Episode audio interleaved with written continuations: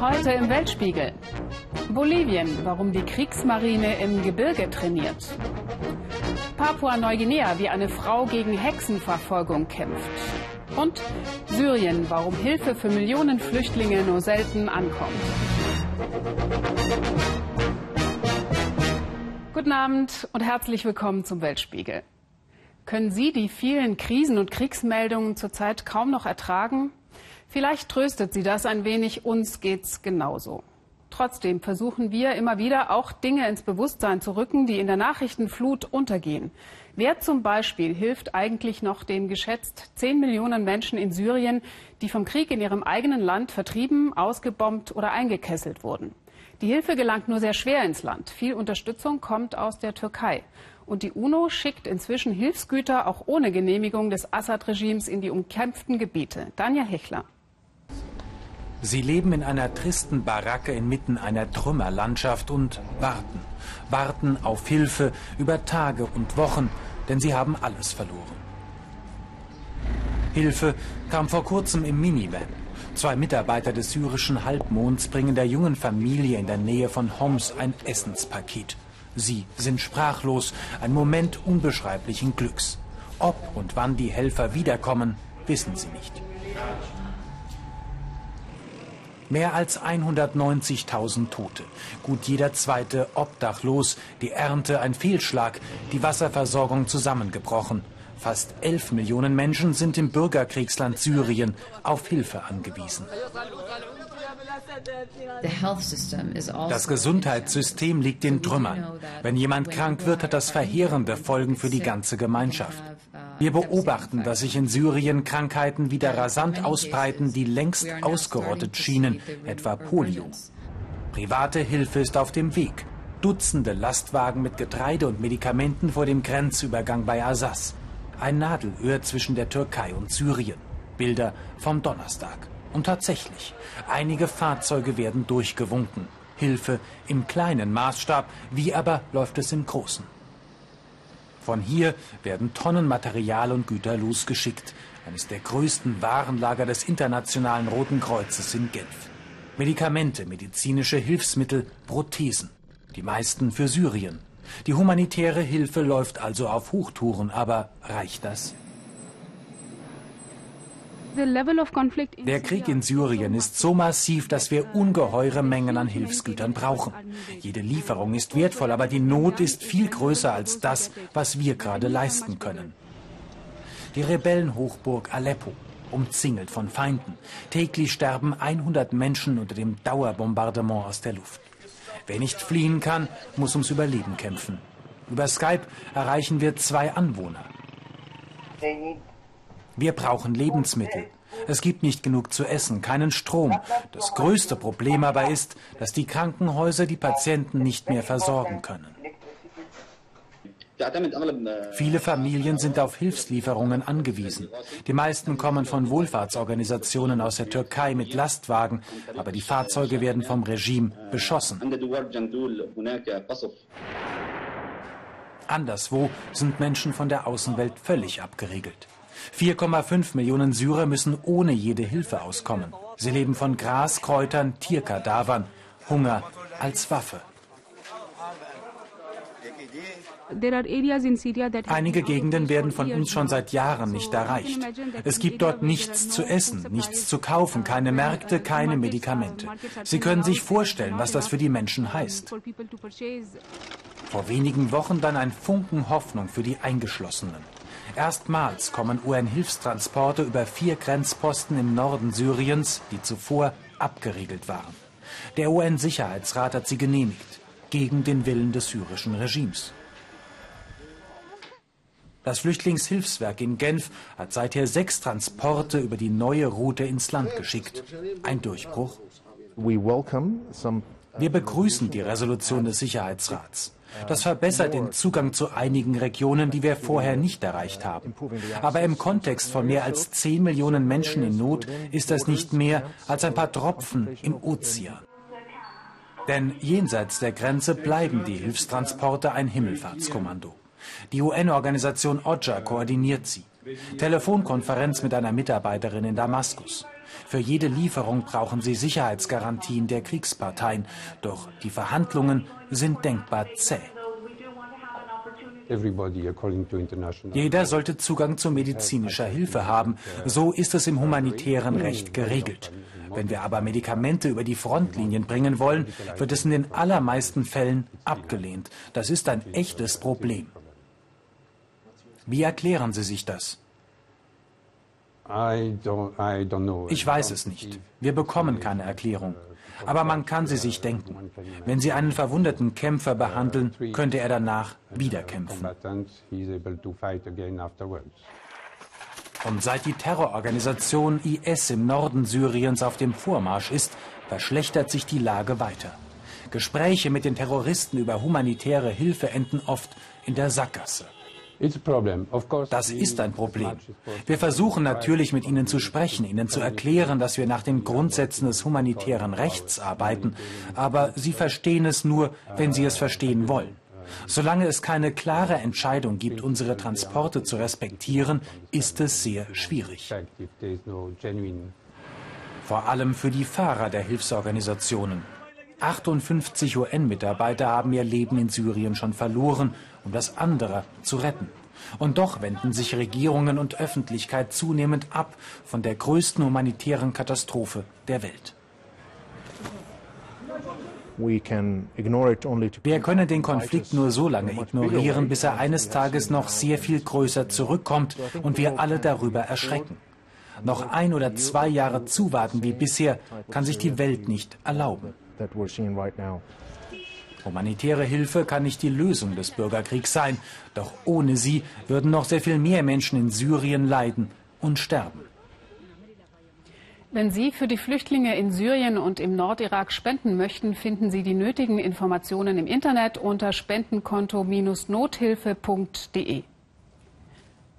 Wir möchten an dieser Stelle einen Kollegen würdigen, James Foley, der in dieser Woche von IS-Terroristen getötet wurde.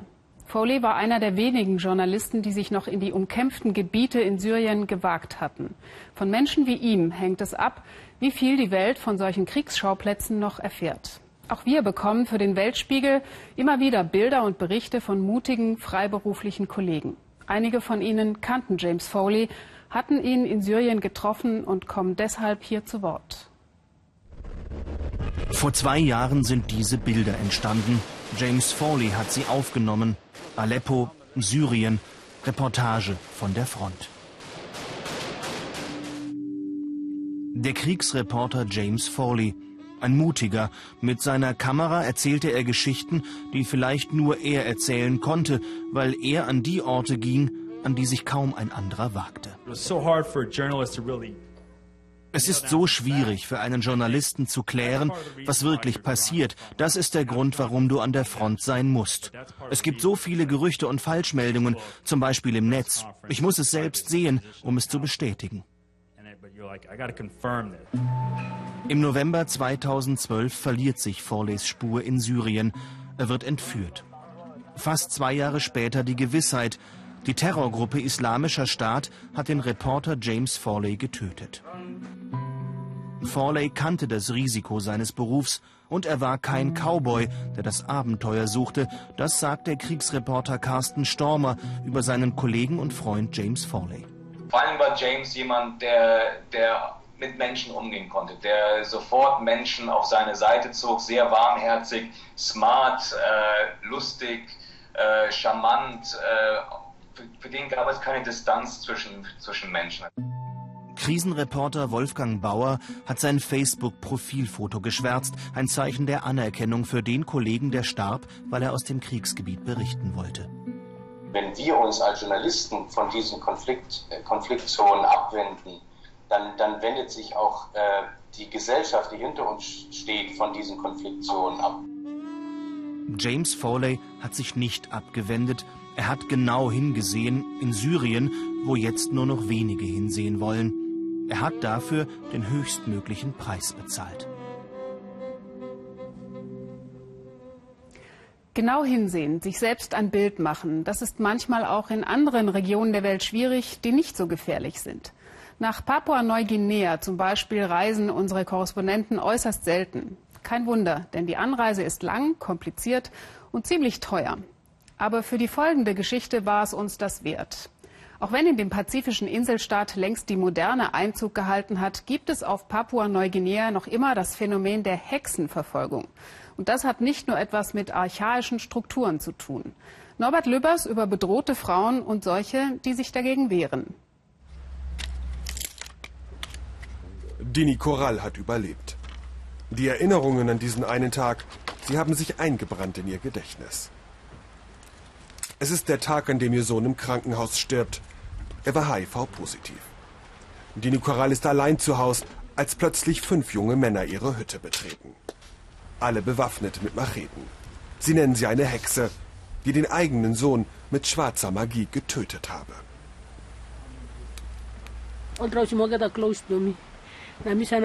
Sie haben mir die Kleider weggerissen. Ich war nackt. Dann haben sie die Messer über dem Feuer erhitzt und in meine Haut gebrannt. Sie haben mich eine Lügnerin genannt und immer wieder zugestochen, bis ich mein Bewusstsein verloren habe.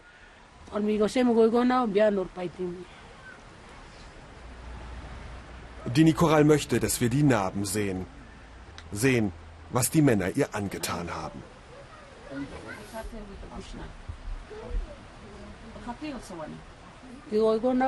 Sie haben überall zugestochen, erzählt sie. Unter den Armen, in den Magen und in die Nieren.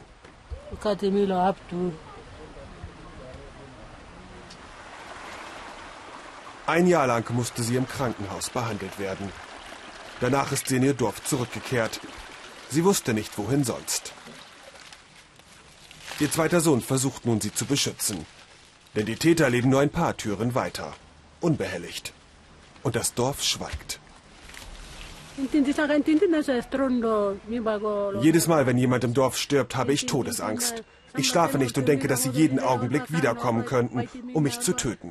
Ich weiß, ich werde nie wieder sicher sein. Das Hochland von Papua-Neuguinea. Der Glaube an schwarze Magie, hier ist er allgegenwärtig. Ein plötzlicher Tod, eine unerklärliche Erkrankung. Manchmal reicht das schon, um die Jagd auf eine angebliche Hexe zu eröffnen. Eine Frau will das nicht länger hinnehmen. Monika Paulus hat selbst erlebt, was es bedeutet, als Hexe abgestempelt zu werden. Jetzt reist sie durch die Provinz und versucht den Überlebenden zu helfen. Wenn wir uns die Fälle anschauen, die Opfer sind meistens Frauen. Und auch die, die es eh schon schwer haben. Witwen, Alleinstehende oder die, die sich von ihrem Mann getrennt haben und in ihr altes Dorf zurückkehren. Fast jedes Dorf im Hochland ist der Tatort einer Hexenverfolgung. Auch diese Männer haben Blut an ihren Händen. Stundenlang haben sie eine Frau gefoltert. Sie beschimpft, einen Jungen im Dorf mit Süßkartoffeln vergiftet zu haben. Der Junge ist längst wieder gesund. Die Frau ist tot. Zwei Jahre ist das nun her, doch die Männer zeigen keinerlei Reue. Um sie zum Reden zu bringen, müssen wir doch was tun. Wir fesseln sie an einen Baum und zwingen sie dazu, ein Geständnis abzulegen. Wenn wir wissen, dass sie eine Hexe ist, müssen wir sie loswerden. Wir vertreiben sie oder töten sie.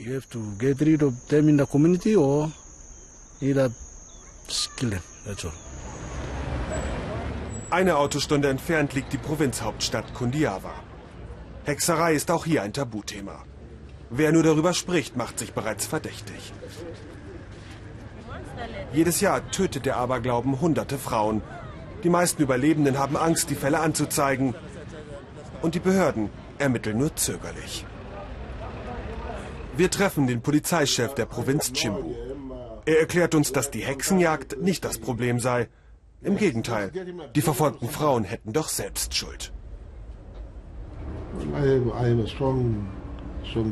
Ich bin davon überzeugt, dass es Hexerei gibt. Aber vor Gericht können wir die Hexen nicht bringen. Wenn jemand verdächtigt wird, dann ist die Polizei machtlos. Uns fehlen einfach die Beweise. Das muss dann die Dorfgemeinschaft selbst regeln. Es wäre einfach, die Hexenjagd als brutales Ritual zu verurteilen, das sich in die Gegenwart gerettet hat. Doch Monika Paulus sagt, es stecke noch mehr dahinter. Papua-Neuguinea wurde wie kaum ein anderes Entwicklungsland in die Neuzeit geschleudert. Ein Wandel auf der Überholspur.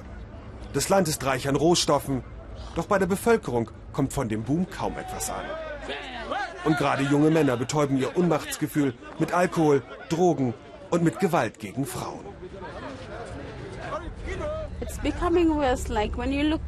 Es wird schlimmer. Die Männer begegnen den Frauen nicht mehr mit Respekt. Sie sehen sie nur noch als Objekte und schrecken deshalb auch nicht davor zurück, sie stundenlang zu misshandeln. Monika Paulus will die Täter zur Rede stellen. Das sinnlose Morden beenden. Es ist eine Reise in die Vergangenheit, in das Dorf, in dem ihre Schwester Clara vor zwei Jahren misshandelt und beinahe getötet wurde. Clara konnte in die Stadt flüchten.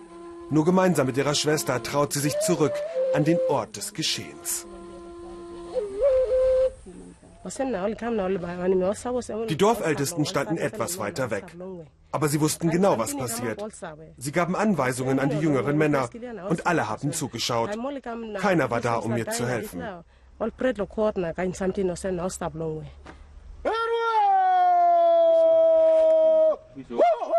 Die Männer begrüßen die beiden Frauen lautstark, kriegerisch und doch mit Respekt. Trotzdem ist die Anspannung deutlich zu spüren. Auf beiden Seiten. Denn die Peiniger von damals waren keine Fremden. Es waren Brüder, Cousins und Nachbarn. Das sind die Menschen, denen wir vertrauen, die wir um Hilfe bitten, wenn wir sie brauchen. Doch wenn diese Männer meine Schwester angreifen, dann bin auch ich nicht sicher. Eigentlich will ich hier nicht sein. Aber wenn ich nicht mit ihnen rede, werden sie dasselbe mit anderen Frauen im Dorf tun. Monika stellt sich den Männern entgegen. Ihre Botschaft unmissverständlich. Das Morden in den eigenen Reihen muss endlich aufhören. Man spürt, wie viel Mut es erfordert, die Traditionen in Frage zu stellen. Der Kampf der Monika Paulus, er hat gerade erst begonnen. Muss eine Stadtpolizei mit gepanzerten Fahrzeugen, mit Sturmgewehren, mit Granatwerfern oder anderen militärischen Waffen ausgestattet sein? Dieser Frage widmet sich jetzt offenbar US-Präsident Barack Obama nach den tödlichen Schüssen in der Kleinstadt Ferguson. Man wolle prüfen, ob diese Art der Ausrüstung für die Polizei angemessen sei. Für die Einwohner von Ferguson kommt diese Einsicht vermutlich viel zu spät. Auch wenn die Demonstrationen inzwischen etwas ruhiger und friedlicher ablaufen als in den ersten Tagen nach dem Tod des unbewaffneten Jugendlichen Michael Brown. Aus Ferguson berichtet Ingo Zamperoni. Fast zwei Wochen lang jeden Abend die gleichen Szenen. Der Protest gegen Polizeigewalt, die Solidarität mit dem erschossenen Michael Brown. Lautstark, leidenschaftlich, weitgehend friedlich. Auch Elliot Wilson ist mit seiner Freundin Brooke schon den dritten Abend hier. Der angehende Lehrer ist in der Gegend aufgewachsen und hat die beiden Kinder bewusst mitgebracht. Sie müssen das sehen und sollen mitbekommen, was hier abgeht. Denn wir demonstrieren hier auch für sie. Damit es ihnen mal anders geht, wenn sie dann 18 oder 17 sind. Der 18-jährige Michael Brown hätte jeder hier sein können, so das Gefühl auf der Straße. Doch wie schon in den Nächten zuvor, wie aus dem Nichts wird aus einer lange friedlichen Demonstration plötzlich eine gefährliche Konfrontation. Die Polizei nimmt Randalierer fest. Elliot flüchtet mit seiner Familie nach Hause.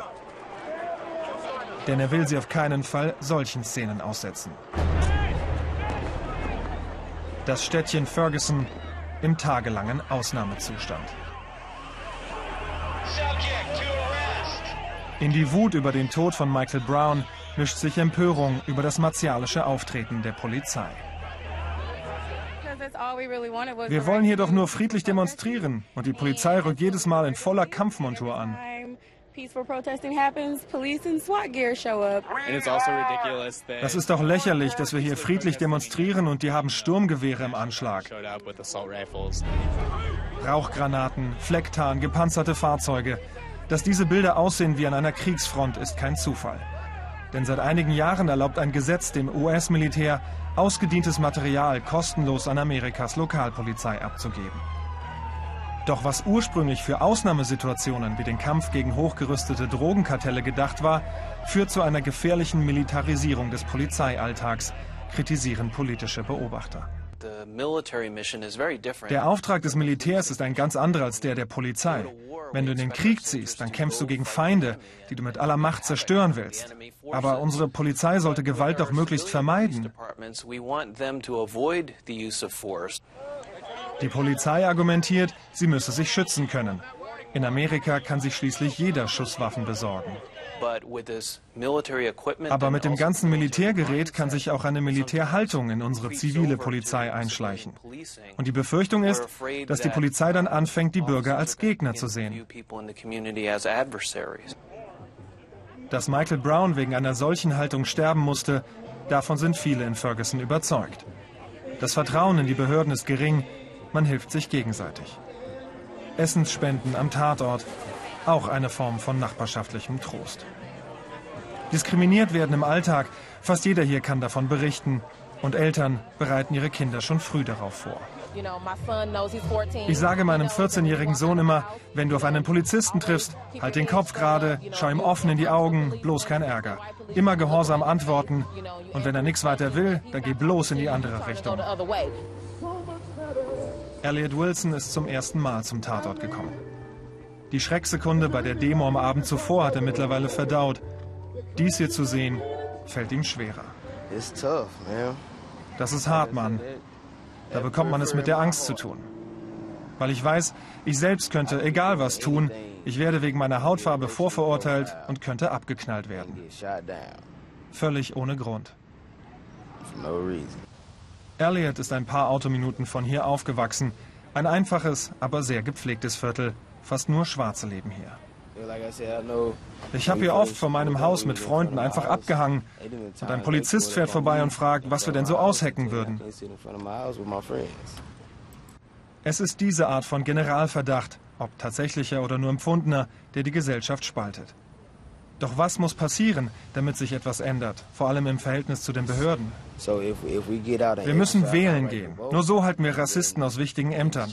Und da reicht es nicht, einen Schwarzen ins Weiße Haus zu wählen. Wir müssen auf kommunaler Ebene für Wechsel stimmen. Vom Bürgermeister bis zum Sheriff. Am Abend gehen die Demonstrationen weiter. Auch Elliot ist wiedergekommen. Und natürlich sind auch wieder Freundin Brooke und die Kinder dabei. Sie wollen demonstrieren, bis es Gerechtigkeit für Michael Brown gebe. Ohne die keinen Frieden, skandiert die Menge.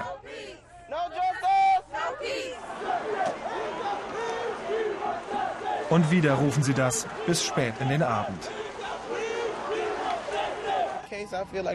Der Polizist, der geschossen hat, muss sich vor Gericht wegen Mordes verantworten. Ja, und bis das geklärt ist, sollte er nicht frei rumlaufen können. Beurlaubt und das auch noch bei vollen Bezügen. Ein Schöffengericht verhandelt nun, ob die Beweislage eine Anklage zulässt oder nicht. Die Entscheidung darüber könnte Wochen dauern. So lange bleibt Ferguson eine Stadt im Protest. Der Titicacasee auf der Hochebene der Anden war mir und Ihnen vermutlich auch bislang nur als eine der größten Tourismusattraktionen in Südamerika bekannt. 15 Mal so groß wie der Bodensee liegt er auf 3800 Metern Höhe an der Grenze zwischen Peru und Bolivien. Was wenige wissen, auf dem See übt die bolivianische Kriegsmarine mit Geschützen, Kampftaucherinnen, Matrosen, Kriegsschiffen, wie es sich für eine echte Marine eben gehört. Das Dumme ist nur, Bolivien hat gar kein Meer, keinen Küstenstreifen, keinen Hafen am Pazifik, nur das Binnengewässer Titicacasee. Wozu dann also die Kriegsmarine? Karin Feltes erklärt, warum das kein merkwürdiger Scherz ist.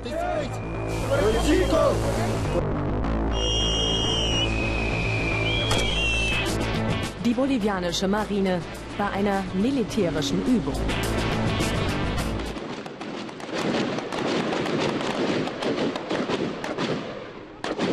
...3800 Meter über dem Meeresspiegel auf dem Titicacasee.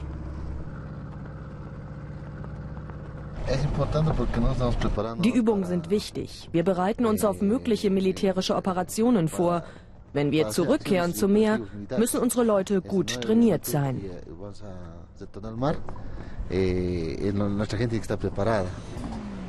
Eine Seestreitmacht ohne Meer. Doch trotzdem der ganze Stolz des Landes. Jedes Jahr bewerben sich mehr junge Bolivianer für den Kriegsdienst in der Marine, als es Plätze gibt. Dieses Jahr tritt zum ersten Mal eine Division von Kampftaucherinnen an. Für Frauen ist der Kriegsdienst nicht verpflichtend. Alle hier haben sich freiwillig gemeldet. Und alle hier träumen von einer pazifischen Seemacht.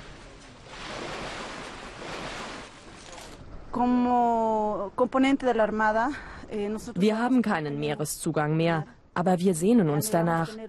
Das Meer wäre eine Lösung für so viele Probleme. Und außerdem will ich es gerne kennenlernen.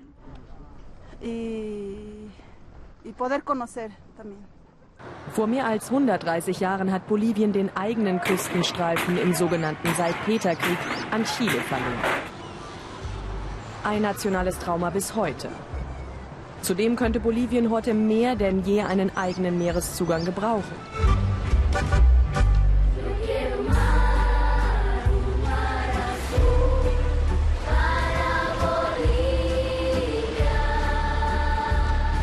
Denn die bolivianische Wirtschaft floriert. Ein Wachstum von 6,5 Prozent im vergangenen Jahr, genügend Rücklagen und kaum noch Staatsverschuldung. Bolivien boomt. Das südamerikanische Land hat unter Präsident Evo Morales ein neues Selbstbewusstsein entwickelt und will sich seine Küste von Chile zurückholen. Friedlich.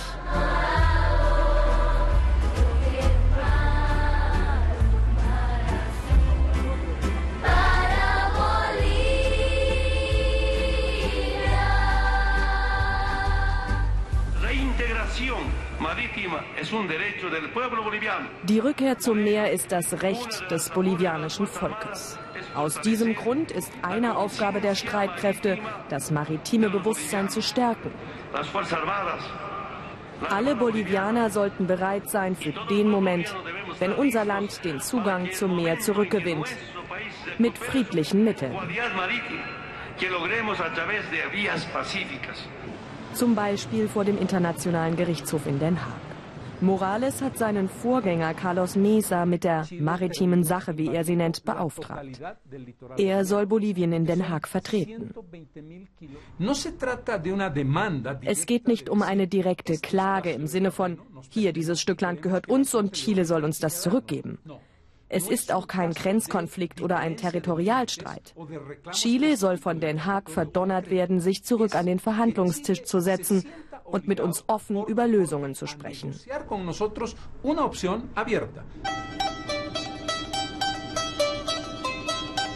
Die angedachte Lösung ein eigener souveräner Hafen. Dringend nötig, wenn Bolivien wirtschaftlich weiter wachsen wolle. Täglich fahren hunderte Lkw über das Hochplateau Richtung Chile, Richtung Meer. Beladen mit Soja, Holz und Zucker. Warten im Stau an der chilenischen Grenze, auf knapp 5000 Metern Höhe.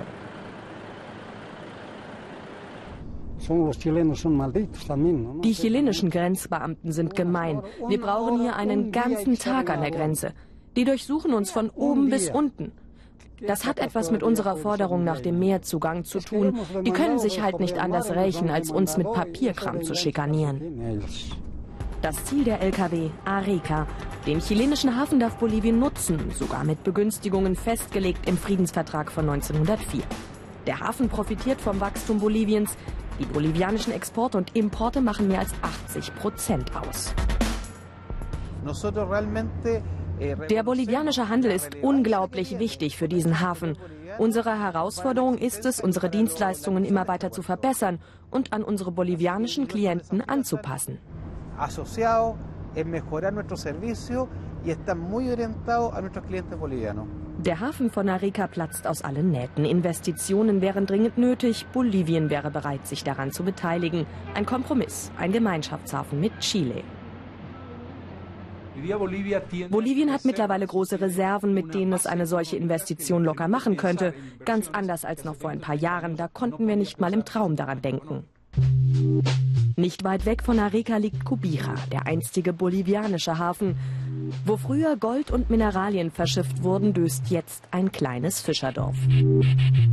Selbst wenn Bolivien dieses Stück Küste zurückbekäme, hier einen neuen Hafen aufzubauen, wäre viel zu teuer. Und die etwa 100 Bewohner von Copira, alles Chilen, sind ganz und gar nicht begeistert.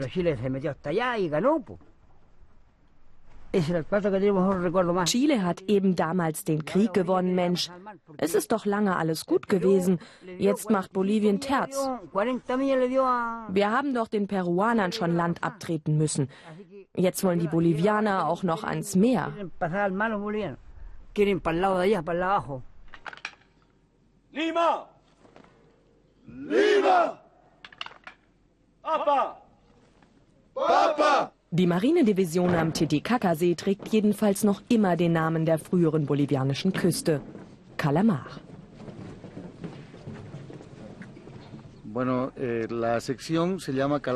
Nun gut, das bleibt Teil unseres Landes, auch wenn wir es verloren haben.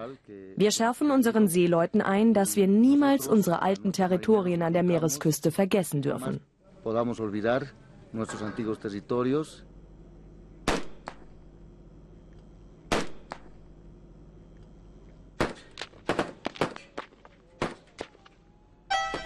Aber noch träumen die bolivianischen Matrosen nur vom Meer und trainieren auf dem Titicacasee, dem bolivianischen Ersatzozean. Immerhin der höchste der Welt. Immerhin. Und immerhin wollen die Bolivianer eine friedliche Lösung des Konflikts. Die würde man den Menschen in der Ostukraine auch wünschen. Aber die Lage dort ist ungleich komplizierter. Man kann sie nicht einfach nur reduzieren auf die einen kämpfen gegen die anderen und wer wird gewinnen. Unser Korrespondent Udo Lilischkis berichtet jetzt schon Monate aus diesem Konflikt und manchmal trifft er auch auf Opfer, die irgendwie mit den Tätern sympathisieren. Oder auf Milizionäre, in diesem Fall sind es ukrainische Freiwilligenkämpfer, die gar nicht mehr kämpfen wollen. Wir sind auf dem Weg zur Front bei Gorlovka. Endlich haben wir die Genehmigung bekommen, an einem Checkpoint zu filmen. Doch dort, wo wir gestern noch gut 20 Bewaffnete sahen, ist alles verlassen. Ein Überfall? Nein, die Mitglieder des Freiwilligen Bataillons haben den Checkpoint auf Befehl geräumt, sagen sie uns. Es gibt Gerüchte, sie sollen verlegt werden. Die Männer sind aktive oder schon pensionierte Mitglieder von Polizei und Spezialkräften. Unsere Aufgabe ist es, eine Stadt zu sichern, nachdem die Armee sie befreit hat. Die Männer sammeln sich, der Befehlshaber des Bataillons wird erwartet. Viele der Freiwilligen sind nervös, nachdenklich in sich gekehrt. Alle wissen, wie dramatisch die Lage im Donbass sich zuspitzt. Der Kommandeur will nicht im Fernsehen erkannt werden. Er hat Verwandte und Freunde in Russland und will sie nicht gefährden. Ja, er habe den Befehl, sein Bataillon zu verlegen. Einzelheiten will er nicht nennen. Wir dürfen nur aus der Entfernung filmen. Inzwischen sind im Stadion schon die Busse angekommen, mit denen sie heute noch abfahren soll. Wir